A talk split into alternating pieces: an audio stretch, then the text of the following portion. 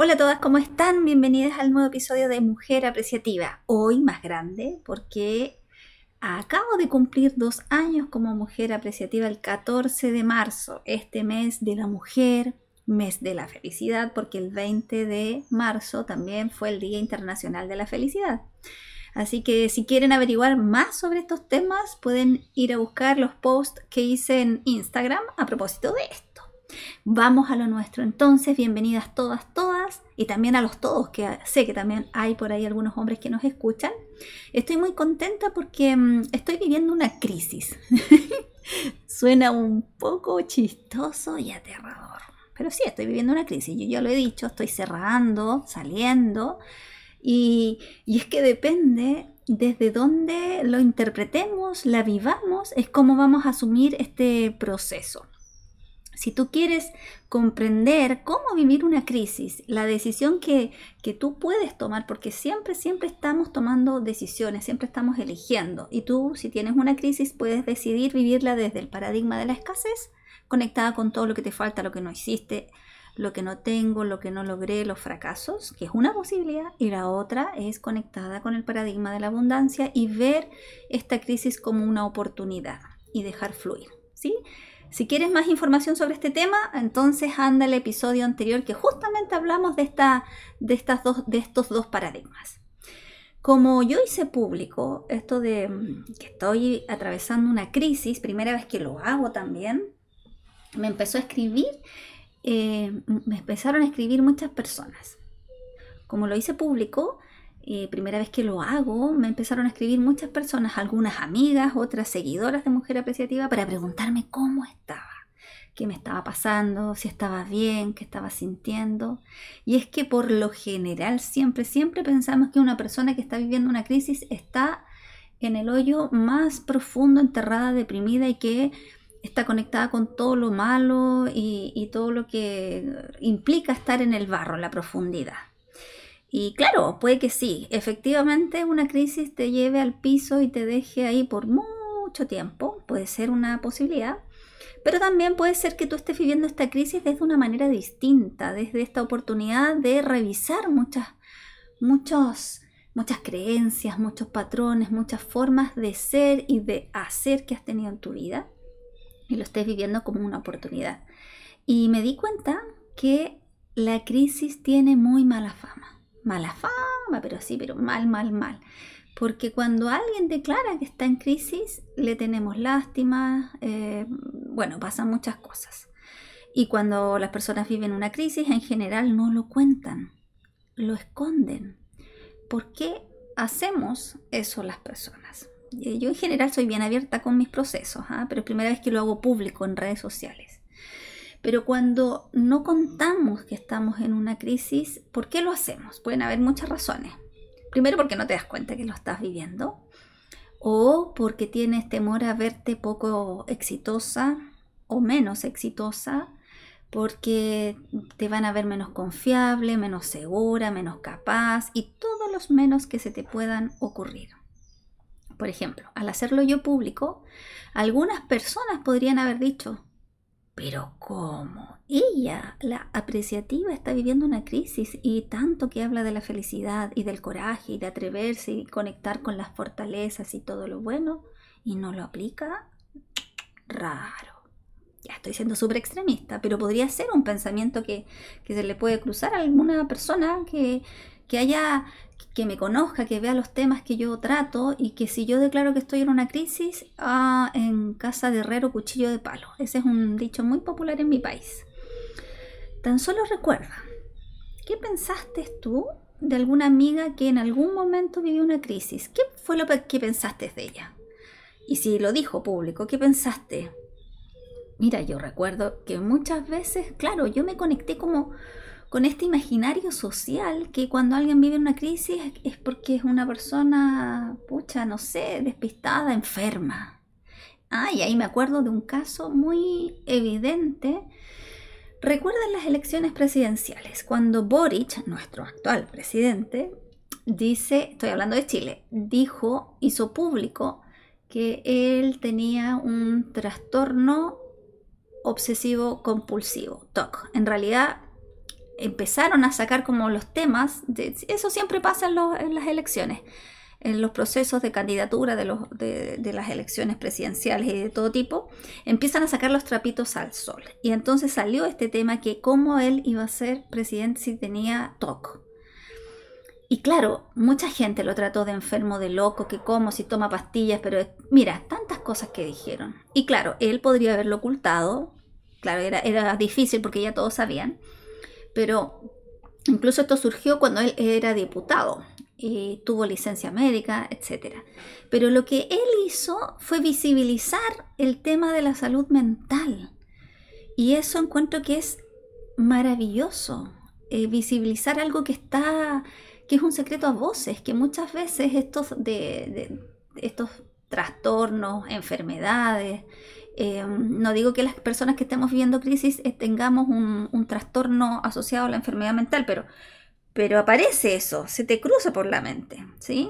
Porque no sabemos muchas veces qué son las crisis y vemos que la persona tiene, eh, muestra que está triste, que llora, que puede estar deprimido, entonces claro, empiezan a aparecer todos estos fantasmas.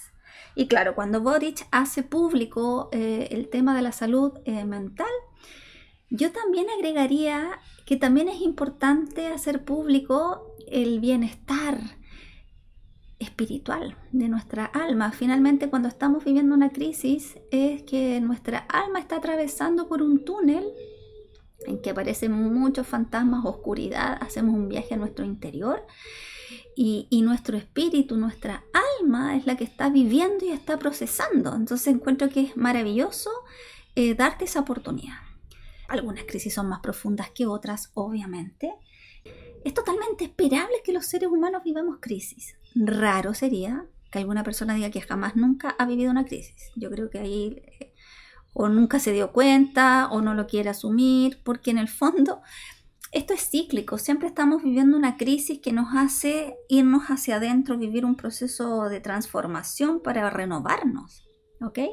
Y bueno, también hay crisis chiquititas que vivimos en el día a día cuando tenemos que tomar decisiones, unas más pequeñas que otras, o estas crisis llegan de sopetón por alguna enfermedad, una muerte, un quiebre, ¿sí? Entonces ahí nos vemos forzados a, detenernos y a conectar con, con nuestra esencia, con lo que queremos ser intentando comprender lo que vivimos, lo que hacemos, y es una manera de ver cuán coherente estamos viviendo nuestra vida. Yo les quiero contar que ayer justamente estábamos cerrando un ciclo de la escuela de coaching de la que eh, he sido parte y que cerró. Era mi escuela de formación y donde yo también era parte del cuerpo docente, la escuela que honro, honro el camino vivido en LSS. Y ayer fue un encuentro para hacer un cierre porque también es siempre importante hacer cierres, porque los seres humanos somos seres de ritos, somos seres simbólicos. Y fue muy bonito hacer ese cierre. Pero les quiero contar que yo cuando llegué a ese espacio, en que me preguntan cómo llego, qué sé yo, yo decía, mira, llego eh, bien removida, y, viviendo este ciclo de cierre y, utilicé una metáfora. Hablé de que yo estaba formando la costra ya de esta herida que había sangrado mucho, porque fue una crisis la que viví cuando me dicen que se va a cerrar la escuela, porque yo decía que, ¡ay, qué voy a hacer! Este era parte de mi día a día, de, de mi mundo laboral, y fue un quiebre, una crisis. Ahí viví una crisis y que llegó por algo externo que repercutió profundamente en mi ser. Y yo hablo de esta metáfora, de la herida que sangró mucho en un momento porque ya estaba con costa. Y yo allá está, llegué súper bien. Pero al encontrarme, al remover recuerdos, conversaciones, esa herida que estaba con una costrita que se estaba recién formando comenzó de nuevo a sangrar. Y ayer yo viví un quiebre en la misma reunión que yo justo me tocaba facilitar un espacio y, y me emocionó, no pude hablar. Y tú ya sabes, yo eso siempre lo trabajo con, con las mujeres en los talleres y en los programas, que el coraje también está asociado a mostrarnos vulnerables.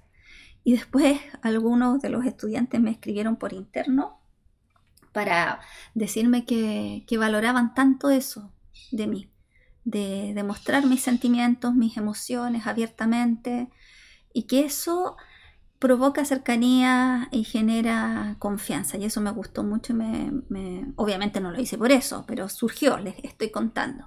¿Y por qué les estoy contando esto? Porque a veces pasa que cuando estamos viviendo una crisis sentimos que estamos sangrando, que estamos eh, sanando heridas, conectándonos con este mundo interior y de pronto empieza a sanar, empieza a aparecer una costra, pero esta costrita está recién formándose y cualquier situación que suceda, algo que me dicen, algo que escucho, algo que intento y no me resulta, vuelve a sangrar.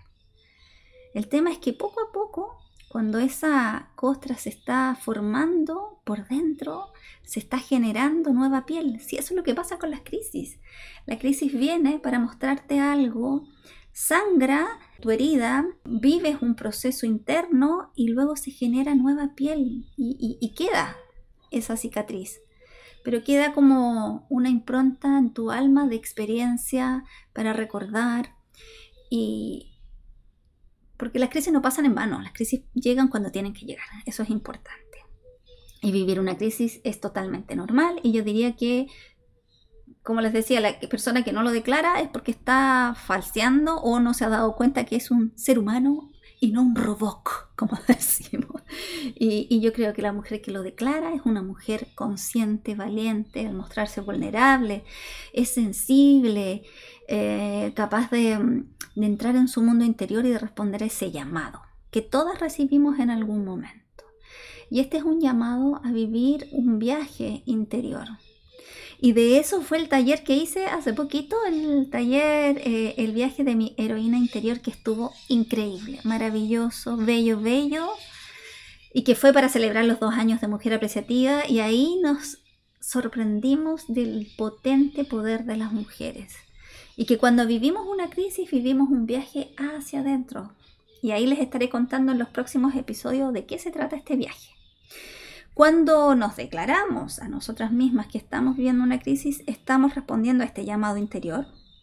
Cuando lo declaramos al mundo, nos hacemos predecibles.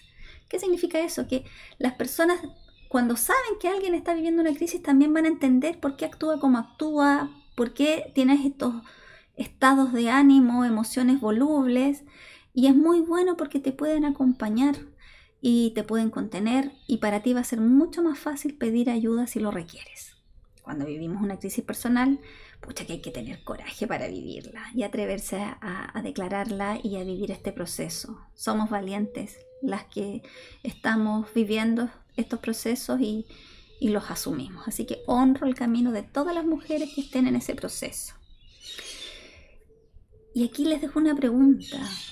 ¿Cuánto le dedicamos a nuestra alma? ¿Cuánto, ¿Cuánto le dedicamos a escuchar el sentir de lo que nuestra alma nos está diciendo o lo que nuestro cuerpo a gritos está reclamando y está mostrando? ¿Cuántas veces hemos estado viviendo una crisis y no nos damos cuenta porque no la queremos asumir, porque no la queremos escuchar, porque no la queremos vivir? Y acá la invitación es a darnos permiso a escuchar y a conectar con nuestra alma. Si alguna vez has vivido alguna crisis, ¿lo contaste? ¿Cómo te sentiste? ¿Cuidada, protegida, contenida? ¿O criticada, estigmatizada, aislada? Fuerte, ¿eh? Es fuerte, porque de pasar de cuidada, protegida a estigmatizada y aislada son dos procesos totalmente distintos. Y, y cuando vivimos un proceso de crisis profunda, entramos a esa noche oscura del alma que puede ser muy largo ese proceso y muy profundo. Y cuando lo vivimos, aprendemos a descubrir cuando otra mujer lo está viviendo y la podemos entender, la podemos acompañar, la podemos acoger. Y es tan diferente vivir un proceso de crisis sola, aislada, criticada, a vivirlo acompañada. Y ojo, todos los procesos son diferentes. Todo proceso es único porque somos personas únicas. Y tener este soporte de contención siempre ayuda al alma. Yo me siento orgullosa de mostrarme vulnerable y, siento que, que, mm, me hace fluir más naturalmente y, me hace ser coherente con lo que estoy viviendo y, eso lo muestro siempre. ¿sí? Y, es algo que he aprendido con, con la vida. Así que chicas, vamos con todo a vivir estos procesos de cambio y transformación que siempre comienzan con alguna crisis. Una crisis externa, interna, que te mueve el piso y también el alma. Así que ya sabes, querida, si tú estás viviendo una crisis, si no te habías dado cuenta y ahora con estos audios descubre que lo estás haciendo y necesitas ser contenida, acompañada, acá estoy, me escribes, podemos conversar, me puedes seguir en Instagram, Mujer Apreciativa, sumarte al grupo gratuito de Facebook de Mujeres Apreciativas. Ah, y antes que se me olvide, a propósito de la salud mental que les comenté hace un ratito, les quiero dejar una hermosa invitación para el 23 de abril. El 23 de abril comienza la segunda versión del diplomado de la Fundación Somos Polen, del cual yo formo parte. Y este es el diplomado de arte, desarrollo personal y bienestar compartido. Yo orgullosamente soy parte del staff del equipo de desarrollo personal y ahí tendrás la oportunidad de estar con grandes maestros como Elicura Chihuailaf, Natalia Contese, Paulina Hunt y Daniel Martínez, que son los directores del programa, grandes amigos, Patricia May, Maite Alberti, Daniel Cerezo y muchos, muchos más. No recuerdo ahora todos los nombres, pero si quieres mayor información me escribes o vas directo a arroba Fundación Somos Polen.